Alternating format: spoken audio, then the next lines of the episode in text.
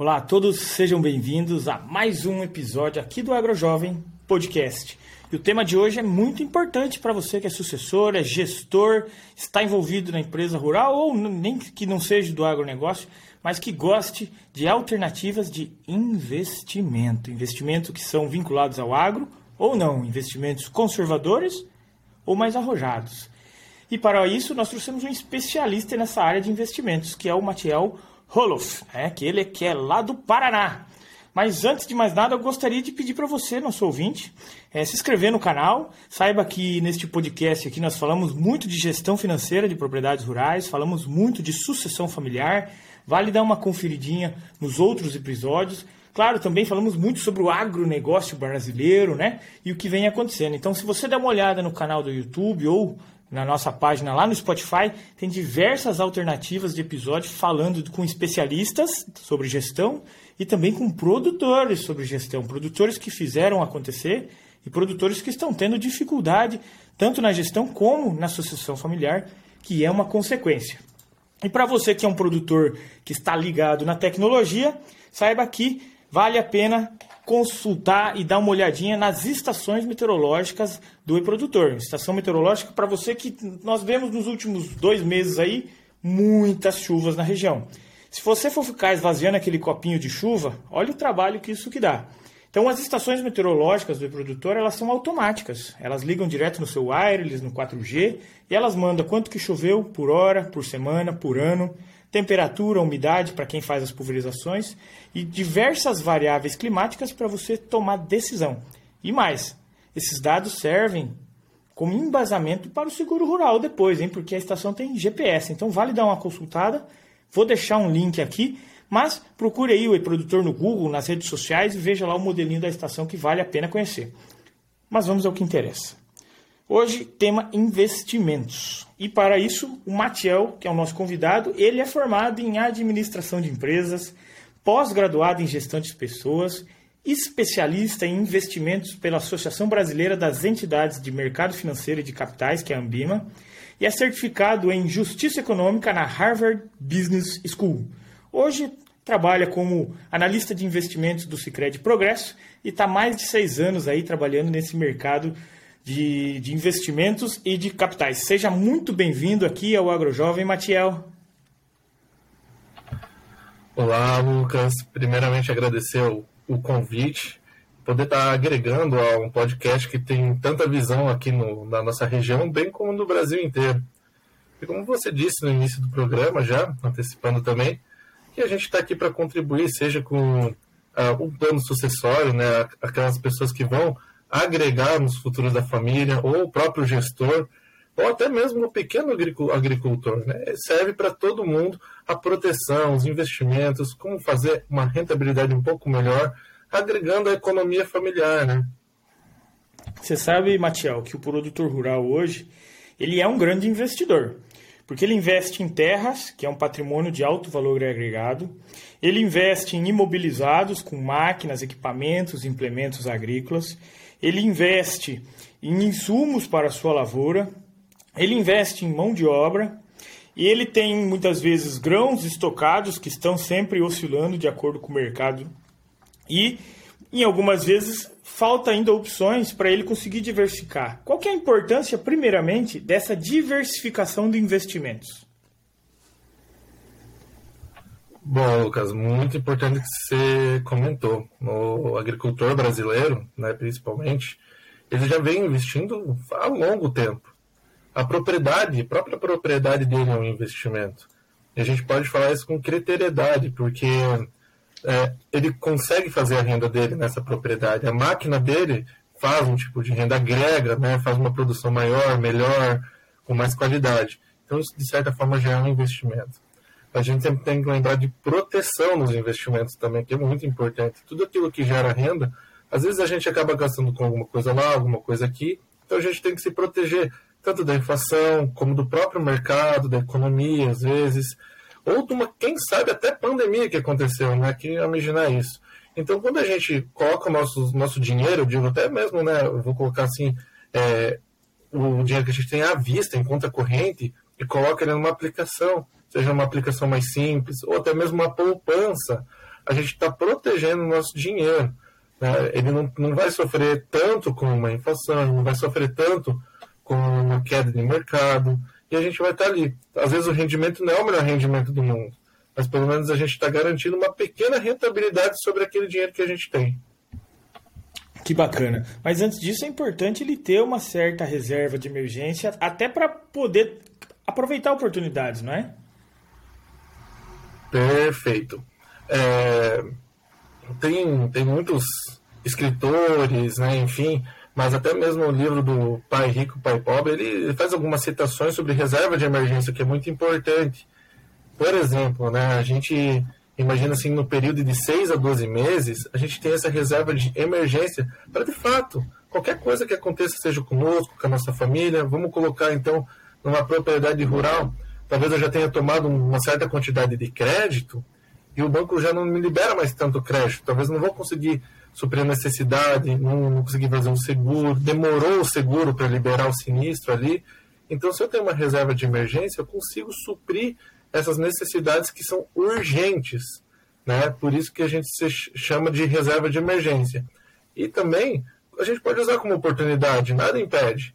Os preços abaixaram muito durante a pandemia. Ali estava uma oportunidade de fazer algumas compras, de às vezes tomar um crédito, ter um dinheiro em caixa, fazer um capital de giro. Tudo isso que você falou, ele entra em concordância né, com a própria reserva de emergência. E esse produtor que ele tem grãos, qual que é esse ponto de equilíbrio para eu saber, bom, é, quanto que eu devo ter em reserva de emergência, quanto que eu devo ter em investimentos mais conservadores, quanto que eu posso ter em investimentos mais arrojados, porque o produtor ele é acostumado a trabalhar com investimento em grão, esperando que o preço suba em algum momento. Mas o que, que acontece muitas vezes é que ele tem contas a pagar. Como você falou, ele, ele tirou um financiamento, mas ele tem que pagar num outro momento um outro financiamento passado de um custeio. E quando ele não acompanha o mercado, porque o mercado ele é difícil de acompanhar, o nosso mercado, principalmente de soja, ele é oscilante de acordo com o dólar e ainda de acordo com Chicago, é, é realmente difícil, porque não é só mais a produção de soja nos Estados Unidos que influencia, mas sim a nossa própria produção, que ela é a maior do mundo hoje.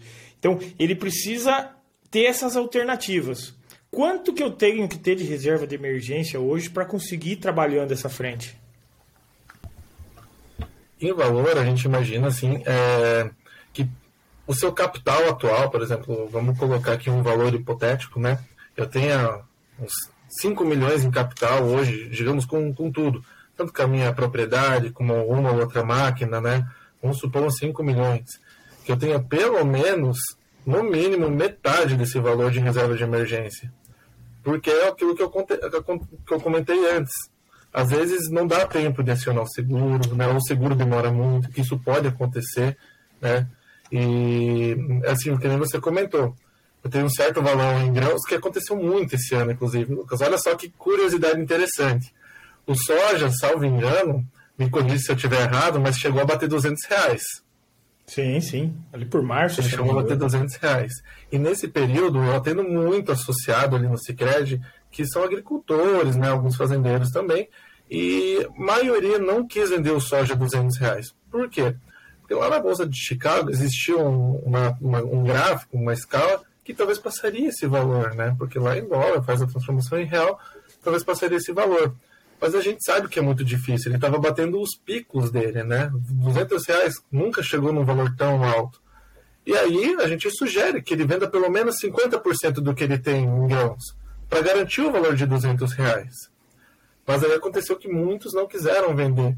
E é aquela jogada, achando que ia subir um pouco mais, 220, 215, o que não é errado. Porque a gente está especulando nesse momento, né? especulando que o soja vai aumentar. Não existe nenhuma certeza que ele ia aumentar, nenhuma certeza que ele ia baixar. Mas a gente faz alguns estudos, mostra algumas análises e imagina que ele de fato não vai aumentar tanto. Então, o ideal é que a gente venda né, em momentos de pico de preços pelo menos metade.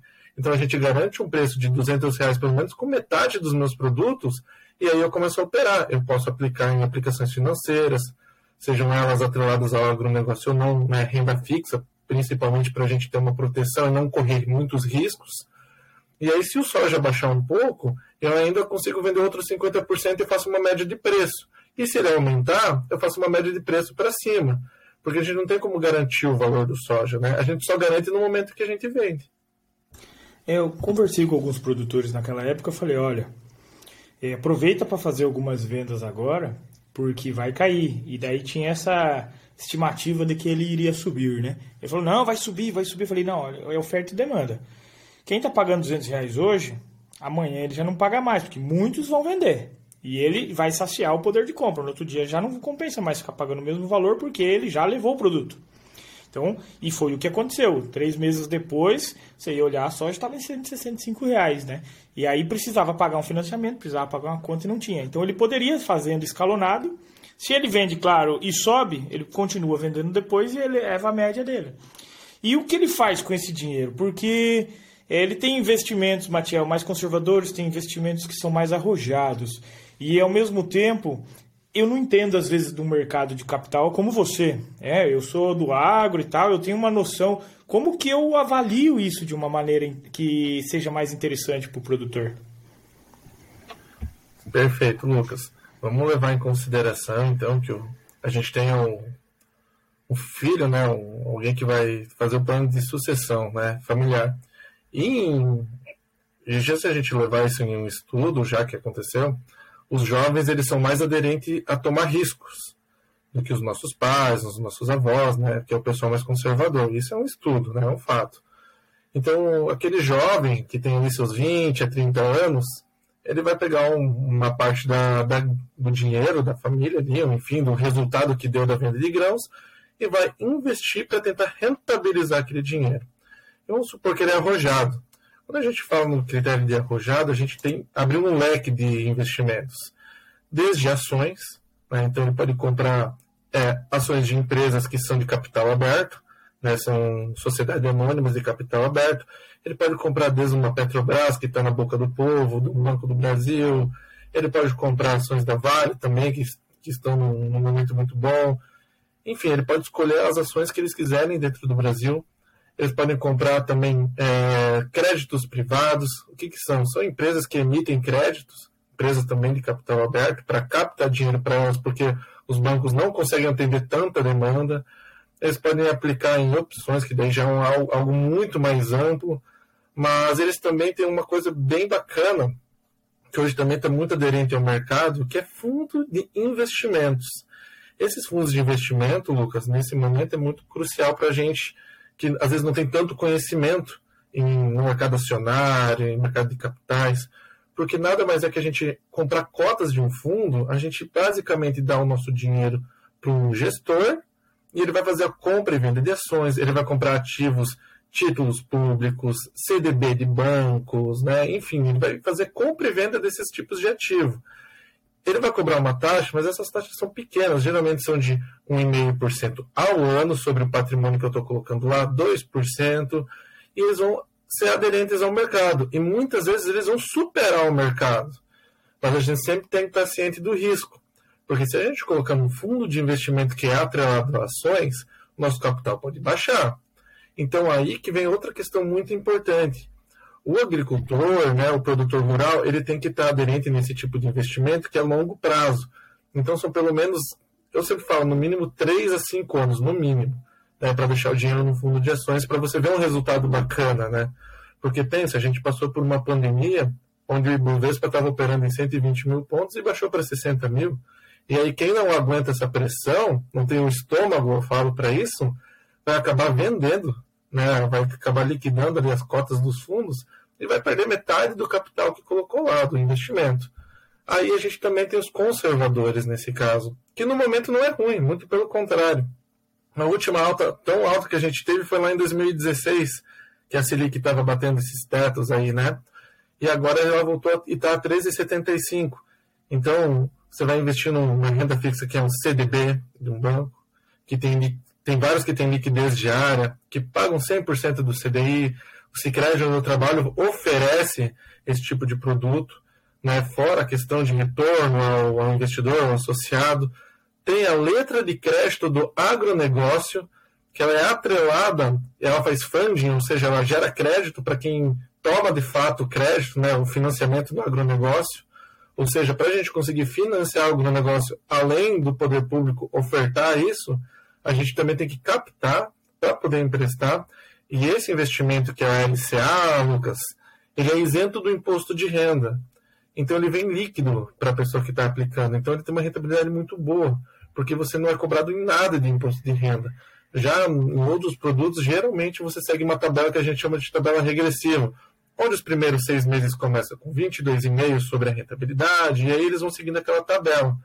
Ou seja, tem um, um leque para o investidor ele fazer uma diversificação bacana, proteger o capital dele e quem sabe ali, se ele tiver um, se ele aplicar num fundo bom, que esteja fazendo uma, uma gestão muito boa do dinheiro, ele performa além daquilo que está esperado pelo mercado.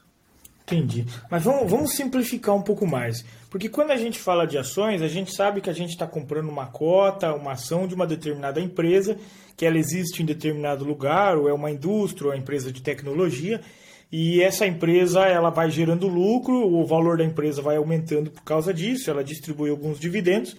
Mas você falou muito de LCA, LCI, CDB. Explica um pouquinho para nós, porque às vezes nós temos muitos jovens aqui que ainda não chegaram nesse nível de entendimento. Claro que muitos já têm essa noção, já utilizam algumas ferramentas é, financeiras para é, conservar o dinheiro, aumentar patrimônio e tudo mais, mas muitos ainda estão querendo entender. Explica para nós um pouquinho desse mundo mais das LCI, LCA, CDB e como que isso funciona, principalmente voltado ao agronegócio.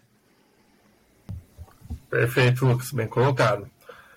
A princípio, então, a LCA, né, que a gente chama de letra de crédito do agronegócio.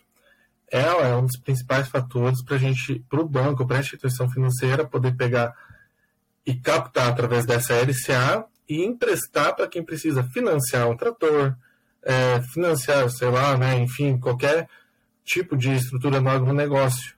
É, por exemplo, a LCI já é a letra de crédito imobiliário já serve para aquelas pessoas que vão financiar seus imóveis, propriamente dito, certo?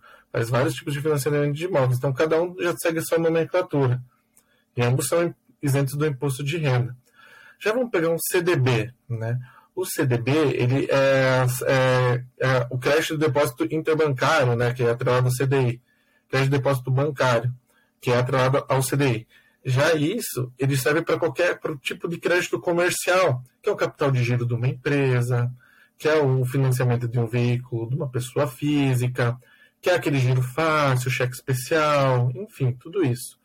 Agora, para aquele agricultor, então, que pensa assim, pô, eu tenho que incentivar o agronegócio, tem que incentivar aquilo onde eu estou inserido, meu mercado, onde que eu vou investir? Vai investir numa LCA, né? vai, vai colocar o dinheiro dele numa LCA.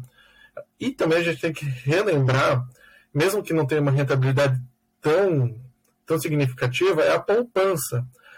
A gente sempre critica a poupança, Lucas, por ela não ter a rentabilidade alta, certo? Comparado a outros tipos de investimento, como a LCA. Mas a poupança hoje no Brasil ela é o principal funding para crédito rural. No Cicred a gente olha, observa muito isso. Tanto que existem premiações, sorteios para quem aplica na poupança ela não paga tanto para o investidor em poupança, porque ela também não cobra tanto daquela pessoa que está pegando o dinheiro. A gente via né, créditos no, do agronegócio a 4% ao ano, a 3,5%, 3% ao ano, às vezes até menos conseguiam alguns projetos.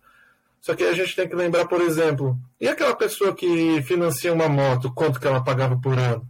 Ela pagava por mês 1,5%, 2% ao mês. Por isso que paga mais em alguns ativos e em outros paga menos. E tem toda a questão de risco. Hoje, a poupança é um dos menores riscos que tem. LCA também tem pouco risco. E na maioria dos bancos, é, cooperativas de crédito, a gente tem um negócio chamado FGC.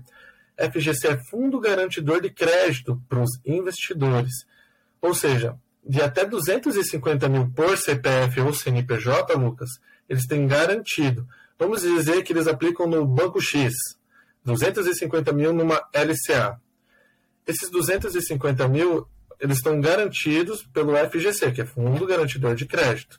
Se esse Banco X, Lucas, ele vem à falência, esses 250 mil são garantidos. Ele só manda para outro banco, ele não perde esse dinheiro.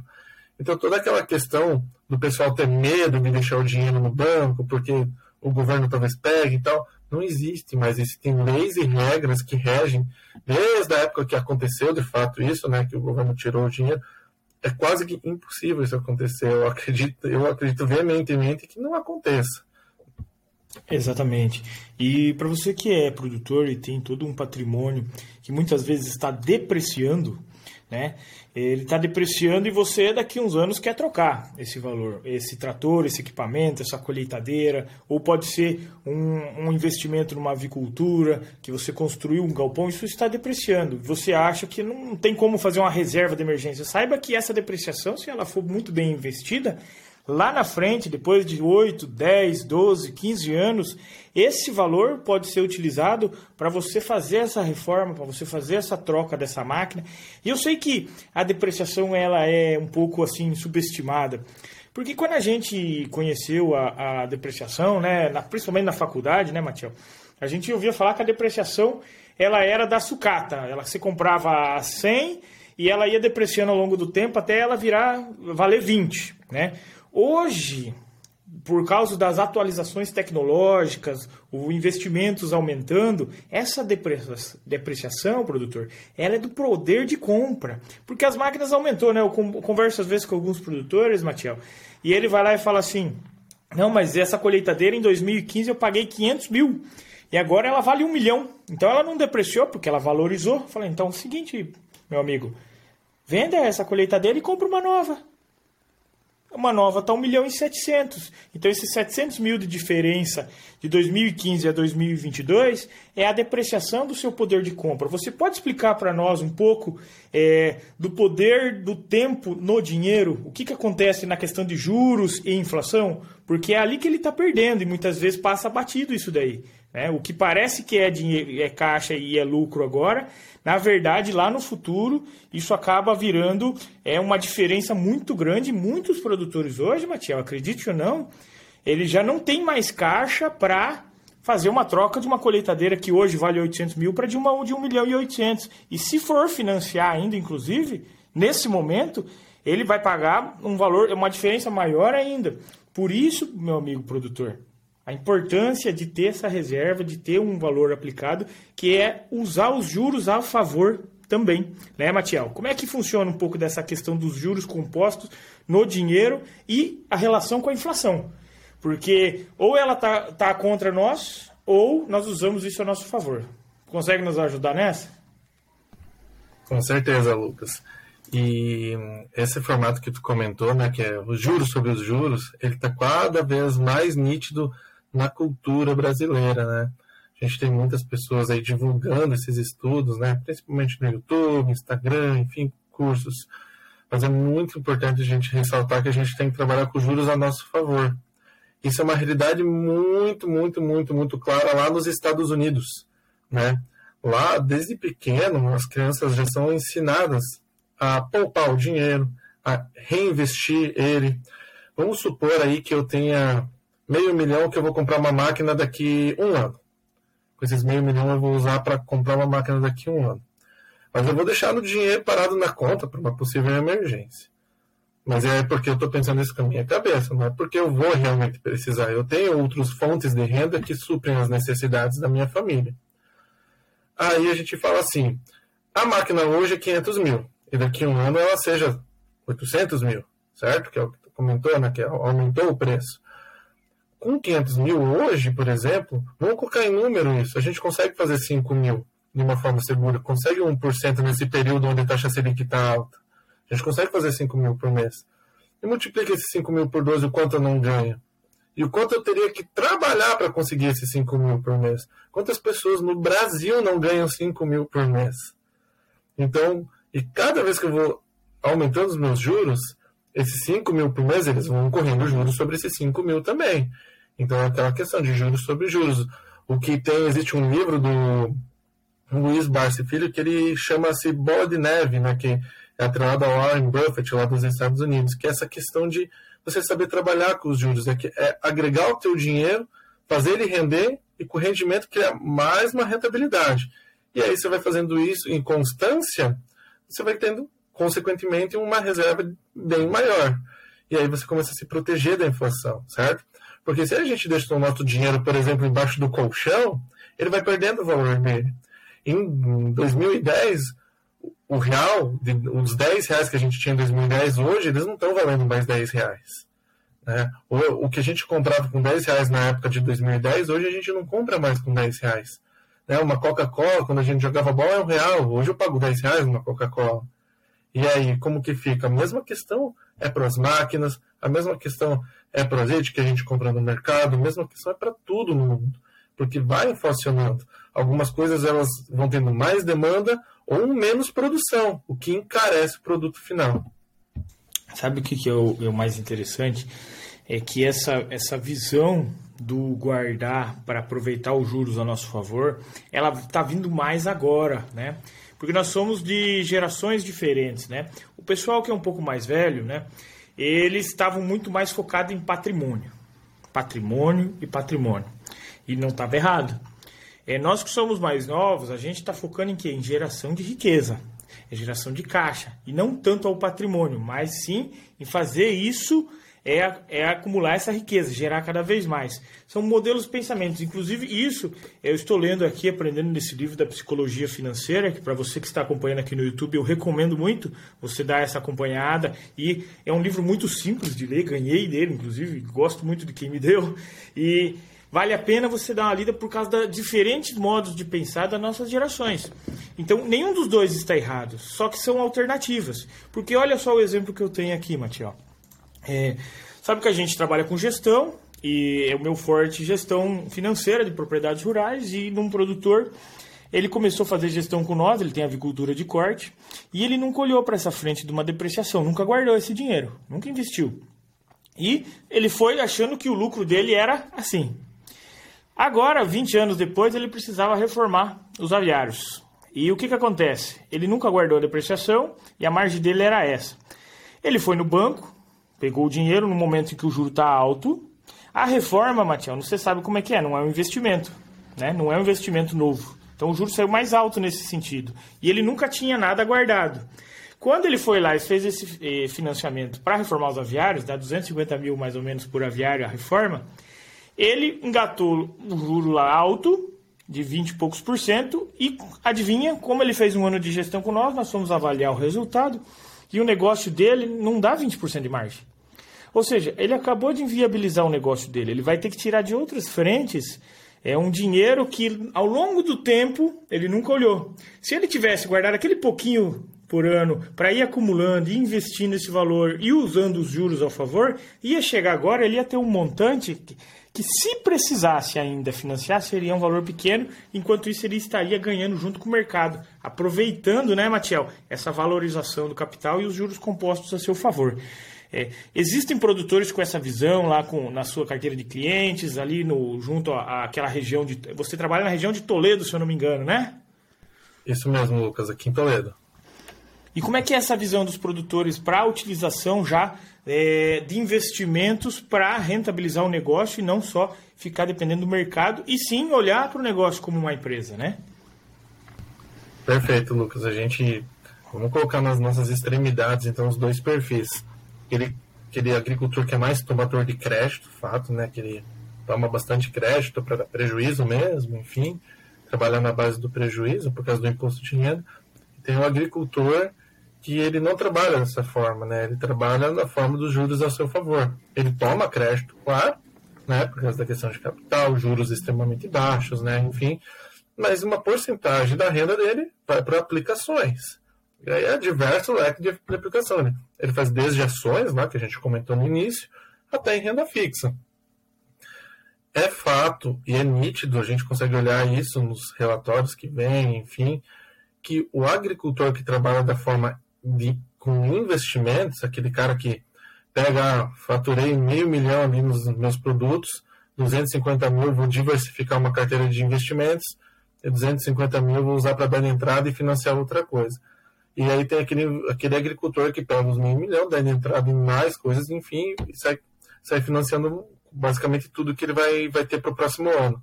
É nítido que o resultado, ou seja, o crescimento daquele, daquele agricultor que investiu para pensar lá na frente, ou seja, no, no longo prazo, ou quem sabe até no curto prazo, ele, ele esteja mais feliz com as escolhas dele.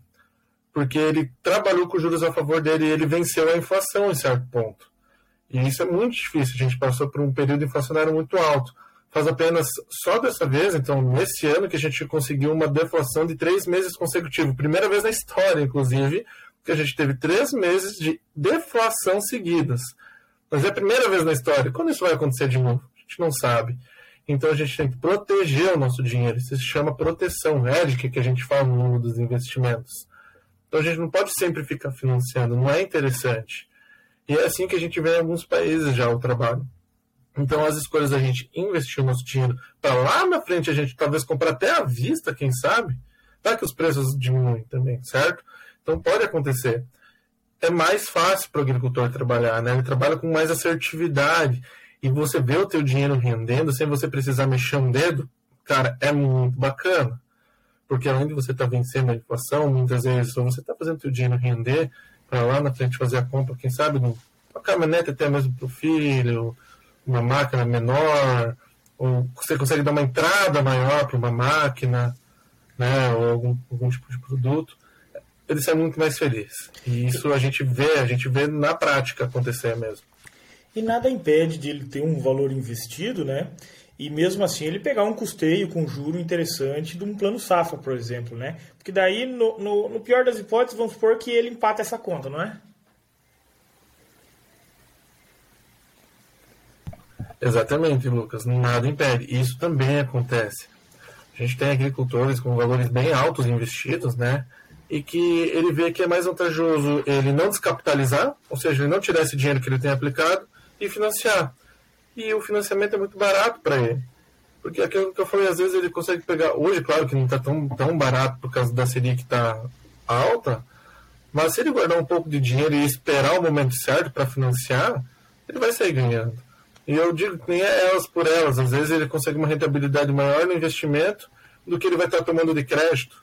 Né? Às vezes ele consegue uma rentabilidade anual aí de 10% fácil, fora desse período que a gente está agora, e vai tomar um crédito a 4%. Então, vamos falar uma conta de padeiro, ele está ganhando 6% ali em cima disso. E, e, e sabe o que é mais importante para você que é produtor, para você que é um jovem que está se interessando pelos negócios da família, que quer empreender ali? Que a sua propriedade, o seu patrimônio, as terras, as máquinas também é um investimento e você tem que estar tá avaliando o retorno sobre esse investimento.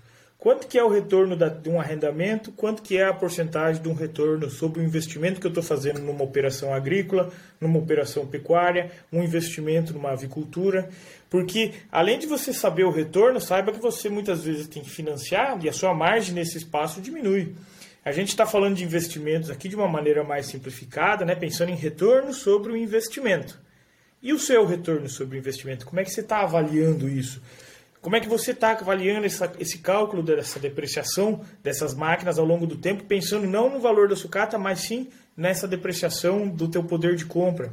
Então, saiba que você pode contar é, com a plataforma do e-produtor para isso. Por quê? Porque ela calcula tudo automático. Além de fazer uma projeção do teu fluxo de caixa lá na frente, organizando esses financiamentos, organizando as aplicações financeiras, valorizando todo dia o seu, o seu estoque de grãos, e ao mesmo tempo também lá dentro o caixa do banco, que você tem em caixa em vários bancos. Por quê? Porque no final de tudo isso, se precisar tomar uma decisão, você sabe para que lado você vai. Se você faz uma aplicação, se você faz uma venda escalonada de grãos para aproveitar o mercado, se você aproveita o, o mercado de investimentos para refazer uma troca agora porque você tem caixa e se der uma frustração de safra, Olha só que beleza. Você tem caixa para manter. Porque eu, vi, eu canso de ver produtores que pagam um custeio agrícola com o outro que acaba de entrar. Tá? E daí ele não aproveita o mercado porque ele acha que vai subir mais. E lembre-se que, Matiel, o pessoal da mídia, né? E eles influenciam porque alguém de uma trading, alguém está querendo que influencie ele a comprar ou a vender. Tem isso também. Então a gente tem que ser muito ciente do que acontece no mercado e não ficar só na mão dos grãos em estoque. Tem que estar na mão de outros tipos de investimentos para conseguir equalizar e, ao longo do tempo, ganhar do mercado. É mais ou menos por aí, não é, Matiel? Conseguir fazer essa distribuição e aproveitar esse juro a longo prazo, porque talvez ali que tenha valor, né? Perfeito, Lucas. Muitas vezes o que a gente assiste aí no YouTube, principalmente né, no Instagram, esses, as pessoas que estão vendendo o curso, eles até têm, um, algum, às vezes, algum resultado positivo, às vezes bem positivos, né, resultados ótimos, mas dificilmente eles sabem da realidade da pessoa que está assistindo. Porque a minha realidade pode ser diferente da tua. Então, o que eu te falo não vai fazer sentido. Só que eles vendem isso de uma forma em que para todo mundo faça sentido. Principalmente, vamos colocar ali o agricultor. A realidade dessas pessoas que estão vendendo esses cursos, enfim, não é a realidade do nosso agricultor, do nosso produtor rural, né? Não, não chega nem a ser perto, porque geralmente eles estão dentro da cidade, eles não sabem o que é o preço do soja, como o, o soja oscila, o preço de uma cabeça de gado, do suíno, do milho, o que é uma safra, uma safrinha, uma entre safra, não sabe. Então, para eles não faz sentido isso. Não vale a pena eu gastar um monte de dinheiro em curso de investimento, for lá, riscar todo o meu dinheiro e não vencer a inflação e não, não competir com o mercado, não ter poder de barganha, porque a gente sabe que isso acontece desde os tempos mais antigos, que quem tem dinheiro na mão tem poder de barganha. Quando você vai numa loja e vai falar assim, eu quero comprar um negócio à vista, né? Pensa que você teve um juros a longo prazo, você está com uma grana legal e você tem esse poder de barganha. Você fala assim, ó, quanto que é para eu parcelar isso? Eles vão colocar X valor. Ah, mas eu tenho dinheiro à vista. Você me dá um desconto? Geralmente, 90% das vezes você vai ganhar um desconto e vai ser um desconto muito bom. Que dificilmente você vai ganhar isso em juros, né? Assim, a curto prazo. Então, quando a gente tem esse dinheiro em caixa, Lucas, a gente não paga um custeio com outro, por exemplo, ou a gente não financia aqui para pagar outro financiamento lá, né? a gente não vive dessa, dessa bola de neve de, de juros negativo para nós, a gente consegue trabalhar o agricultor, o produtor rural, ele consegue trabalhar com mais facilidade e talvez ele não vê na hora ali o que ele está ganhando. Mas quando vocês forem mostrar, por exemplo, a plataforma de produtor, que você comentou que sai tudo prontinho para eles, eles vão olhar os resultados e comparar um ano que eles fizeram isso, eles já vão ver um, um negócio positivo, já vão brilhar o olho. Porque talvez nunca fizeram dessa forma. Porque isso é, é culturalmente, a gente foi aprendendo a fazer assim. E ninguém nunca veio e mostrou para nós, ó, existe um meio que é diferente e que vai ser você vai ser beneficiado com, com essa forma de investimento. Não, exatamente. E até porque, Matiel, o que, que aconteceu sempre na agricultura, principalmente, quando a gente fala de soja, né, que é o perfil hoje é, do nosso produtor, os grandes, médios, grandes produtores e o pequeno também, muitos plantam soja hoje no Brasil, é que a soja sempre teve uma rentabilidade muito boa. E o crédito sempre foi muito interessante para o produtor rural, mas nós estamos num momento onde é a safra de soja mais cara da história e nós estamos com o mercado precificado na última safra que deu quebra, né, principalmente no sul. E aí você conhece né, oferta e demanda, você sabe o que, que isso pode acontecer. Não estou falando que vai baixar, meu amigo produtor, mas eu estou falando que esse é um risco que nós temos na mão. E aí que é interessante essa pequena diversificação e você ter caixa aproveitar. Porque eu tenho, Matias, vou dar um exemplo. Eu tenho clientes que fazem essa troca de, de grãos para investimentos e quando o mercado cai demais de grão, eles vão lá e compram de terceiros. Por quê? Porque ele aproveita o ciclo do mercado de grãos para comprar na baixa e vender na alta. Eu tenho produtores no outro lado né, de situações mais complicadas que, por causa que fizeram maus investimentos em um outro momento, principalmente para abater o imposto de renda é, não tinham reserva de emergência, não tinham nenhum investimento fora do agronegócio ou em algumas aplicações mais conservadoras. Quando deu essa quebra de safra, essa safrinha de milho que ele comprou, ele teve que comprometer toda ela já para fazer esses investimentos, isso que com uma dificuldade ainda muito grande. Né? Com, com, contando com o próximo custeio, vendendo produção numa hora em que o mercado estava eh, com muito produto no mercado, né? um preço ali assim é, que talvez não estaria tão interessante, mas ele tinha obrigações a cumprir e para cumprir ele teve que passar por esse momento. Enquanto que outros produtores estão com os grãos em estoque ou uma parte transformando em aplicações para aproveitar esse momento do mercado lá na frente, a hora que tiver em alta, ele conseguir fazer esse caixa. Mas ele já tem o caixa aqui para ele se manter, ele não precisa vender grão. É, ele tem um caixa feito para ir pagando outras obrigações. E se ele né, não teve tanta dificuldade assim, ele consegue otimizar esse processo e ganhar dinheiro além né, do negócio rural, além do negócio rural, porque o negócio rural você sabe muito bem, né, Matiel? É, ele é, tem um risco muito alto por causa do clima, principalmente. Ele tem um risco muito alto também, porque muitos produtores não fazem o seguro rural, claro que quem está no custeio ali tudo mais, mas muitos não fazem o seguro rural porque ele é caro. Caro é o que não dá resultado. O resultado, muitas vezes, que você poderia ter uma segurança de outras maneiras também. Então, assim, tem que ficar em cima e tem que saber o que está fazendo, né, Matiel? E buscar alternativas. E o cara que é mais conservador, ele tem um determinado tipo de alternativa.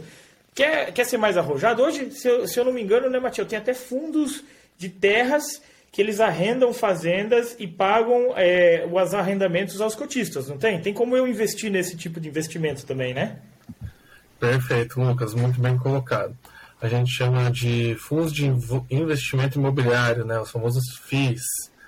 A gente tem também os FIIs agros, FIAGRO, que a gente chama ali na, na área de investimento. É, como que funciona? É exatamente assim que você colocou. É só a gente imaginar um prédio. Vamos imaginar um prédio. Só que vamos colocar, então, várias terras, né? Vários agricultores, enfim, dessa forma. Ou até mesmo dívidas do agronegócio, né? Que a gente tem dívidas do agronegócio, né? Então, imagina, vamos fazer o mais simples. As terras, e elas são arrendadas. E elas geram uma renda mensal aí de, sei lá, 5, 10, 20, 30 milhões e a gente tem, sei lá, um milhão de cotistas, né? E aí cada cotista tem um valor X que eles colocaram ali. Tem um que colocou um milhão, tem um que colocou 500 mil, tem um que colocou 20 mil, e comporam os milhões ali que valem a, o fundo de investimento que tem ali, que é o, vamos dizer que é o valor das terras. E eles estão gerando 30 milhões por mês. Esses 30 milhões não vai para um único dono, não vai para o dono das terras. Ele vai para esse fundo de investimento. Nesse fundo de investimento, por sua vez, ele tem por obrigatoriedade, no mínimo 95% dessa renda, ele tem que passar aos acionistas, que são os cotistas. Né? Eu posso comprar uma cota desse fundo, você pode comprar uma cota desse fundo através das corretoras de investimento. Né? E isso é um fomento muito bom para o agronegócio, porque quanto mais pessoas entram, a gente tem uma chance de liquidez muito maior. Porque para eu vender toda essa terra para alguém é muito difícil. São poucas pessoas no Brasil que têm um poder de compra desse. Agora, para eu vender minhas cotas, para você é muito mais fácil. Né? Eu vou deixar de ter a minha renda, mas você vai agregar para a tua. É muito mais fácil a gente fazer essa troca. Né? E isso vem há pouco tempo acontecendo no Brasil, esse fundo de investimento no agronegócio. A gente tem poucos, poucos mesmo. E são valores acessíveis, tanto para o público do agronegócio, quanto para a pessoa física, né? que recebe aí seu salário, trabalhando, enfim. Isso está para o Brasil inteiro mas são poucas pessoas que têm o conhecimento disso ainda, Lucas. Isso é muito importante a gente investir, porque não deixa de ser uma forma de investir no agronegócio dentro do Brasil.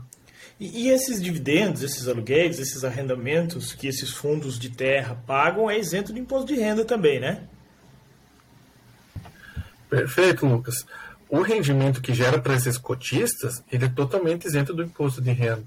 E a gente tem um histórico de alguns fundos que deram 1%, 2%, 2% não, desculpa, 1,2% ao mês. Alguns até chegando a dar um pouco mais. Agora imagina, a poupança dando 0,67, 0,70 por mês, ela é líquida do imposto de renda, mas imagina você quase dobrar esse valor no fundo de investimento do agronegócio. Então, e é valor, é, ainda não existe nenhum tipo de cobrança. O governo no passado voltou a tentar fazer esse tipo de cobrança, né, para os dividendos, mas não, não foi aprovado.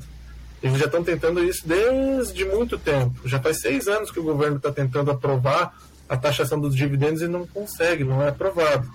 Porque é uma forma de quem não tem muita grana ainda, quem não tem uma renda muito alta, conseguir uma rentabilidade um pouco melhor.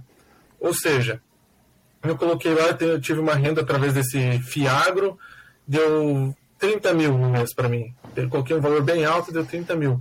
Eu vou receber esse 30 mil líquido de imposto, vai cair 30 mil na minha conta, eu vou ser feliz com esses 30 mil.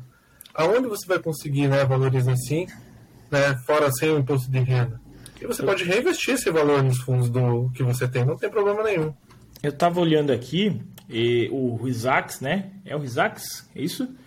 É, ele está pagando o RZTR11, ele está pagando 1,24 ao mês do valor investido, fechando aí no ano Dividend yield de 13,61% de retorno sem imposto de renda. Paga imposto só na valorização se vender, né? Inclusive, então é uma fonte de renda que você acaba tendo ali como alternativa. E mas para quem gosta de ser mais arrojado, nós temos e não quer sair do agronegócio, nós temos ações na bolsa voltadas a empresas do agro. Tem a SLC que inclusive a SLC, se você for olhar os balanços dela, Todo ano ela vende terra e arrende mais terra, arrenda mais terra. Ou seja, ela está se descapitalizando do patrimônio em terras agrícolas e está tocando a operação com mais terras arrendadas. Por quê? Porque o valor investido é muito alto para estar ali imobilizado e ela ganha muito mais na geração de riqueza. Ela vem fazendo isso, é só olhar o balanço, é aberto, tá? É, e tem outras empresas do agronegócio, né, Matiel, na bolsa ali assim, que para quem gosta um pouco de arriscar um pouco mais, ficar ali junto com o mercado, tem essas opções também, né? Perfeito, Lucas. É, além da SLC, a gente tem a AgroGalaxy, né? Tem, a, tem algumas outras empresas que estão ali no ramo do agronegócio, que a gente pode investir. Se a gente acredita no agronegócio, nada mais justo que a gente investir nessas empresas. Claro que é sempre importante a gente olhar balanço, né, olhar o que a gente chama de análise fundamental, pedir para alguém que entende olhar para nós, então, se nós não temos esse conhecimento. Hoje tem muitos consultores de investimento dentro do Brasil e você paga preços até baixos, né, considerável o trabalho que ele vai fazer para você de analisar essas ações. E aí você pode investir nessas empresas. E aquilo que tu comentou sobre o fundo de investimento, que é muito importante, a gente só paga imposto na valorização. E é 20% sobre, só sobre a valorização. Então, se valorizar, eu não vou ter perda de capital, só, só da rentabilidade da minha cota. Eu tenho fundos aqui, Lucas, que eu comprei, cheguei a comprar antes da pandemia lá, 10, 15 reais, né? Batendo preços bem altos, e eu acabei comprando. Veio a pandemia e eu comprei o mesmo fundo de investimento a 8,90, a 9. E aí o que, que eu fiz? Eu fiz o que a gente chama de preço médio, que a gente também pode fazer com as ações. E esse mesmo fundo tem a 9,70, hoje ele está a 10,30 além dos dividendos que ele me gerou, se eu vender esse hoje, eu ia ter uma valorização aí de 6, quase 7% de valorização da minha cota. Então a gente tem, tem, que pensar lá no longo prazo. A gente não precisa colocar todo o dinheiro que a gente rentabilizou das, das terras, né, enfim, da produção. Vamos colocar em partezinhas, né? Partes pequenas que a gente pode começar a sentir o mercado, né? Na rentabilidade maior. E quando a gente se trata de ações do agronegócio, aí a gente tem que analisar uma empresa de fato né? O que, que ela produz, que você colocou ali a SLC, que agora eles estão indo para a forma de arrendamento. Por que, que eles estão indo? Tem que ter uma justificativa. Eu não posso investir numa empresa que eu não tenho conhecimento do que, que eles estão fazendo. Outra empresa que está atrelada ao agronegócio é a Hidrovias do Brasil. Além de ela levantar, levar minério, né, muito minério durante a, né, né, ela atua em três, quatro países, mas ela lava muito, muito insumo do agronegócio, muito soja, muito milho. É uma empresa totalmente dependente do agronegócio, porque se não tem produção, não tem a que nos levar. Então é outra coisa de a gente analisar o balanço, de a gente analisar o momento. A gente teve um momento, acho que é ano passado, ainda nesse ano, que teve três frustrações seguidas, certo, Lucas, aqui no oeste do Paraná? Aqui foi, porque teve algumas regiões que já sofreram com milho do ano passado, com geada. Esse ano nós tivemos o soja é, sofrendo com a seca. E ano passado deu uma safra boa só porque o preço subiu, mas esse ano o milho sofreu muito com cigarrinha, claro que superou as expectativas, mas daí o mercado é, contrabalanceou do outro lado, é, não dando muita chance para a margem, embora o produtor tenha ainda conseguido comprar barato essa safra. O problema nosso agora é essa safra de soja que está se plantando agora, já muitos já plantaram aqui no oeste do Paraná, que ela está com um custo de produção muito alto e o produtor tem que ficar em cima, né? Então a gente teve esses momentos e é, é, arriscado, principalmente porque nós temos muitas pequenas famílias rurais tocando negócio e isso daí, pensa, Matiel, se a SLC daquele tamanho todo faz esse, algumas jogadas para conseguir rentabilizar melhor, focando na, na, na, na, devolução do capital do acionista, no dividendo, né, né, em valorização das ações, por que não um produtor pequeno que depende disso para alimentar sua família não fica de olho nessa margem? Quanto que está a margem dessa soja? Quanto que está a margem do, do, do, milho safrinha? A margem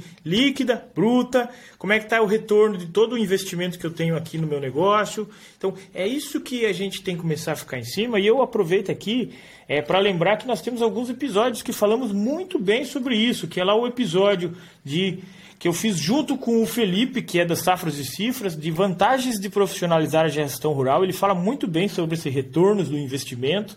Nós tivemos episódio falando com o Hugo Monteiro, descomplicando a gestão rural, tanto no YouTube como no Spotify, ele explicando também a importância de organizar isso, voltado à tributação.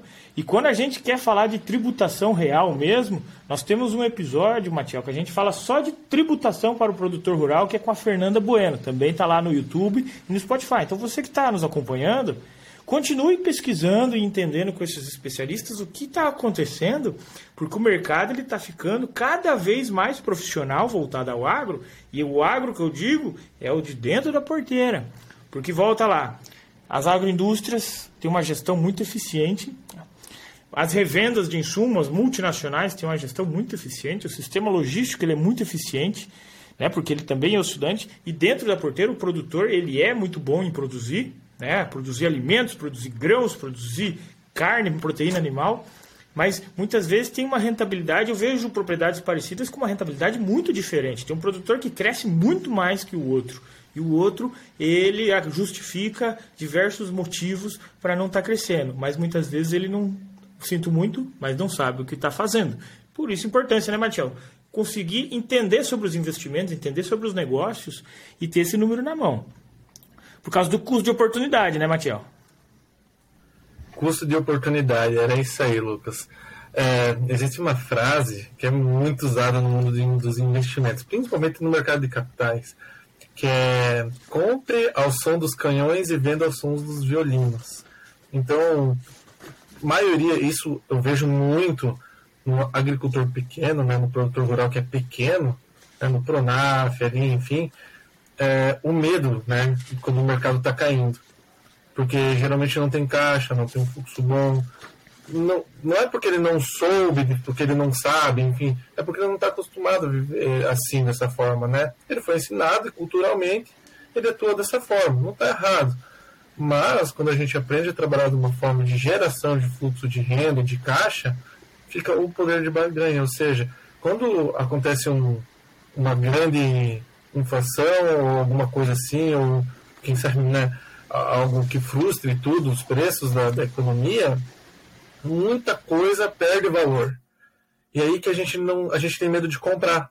E se a gente tem esse valor, a gente tem essa perda de valor, a gente tem o costume de vender tudo rápido, de tirar nosso dinheiro do banco, enfim, colocar embaixo do colchão, comprar casa, etc.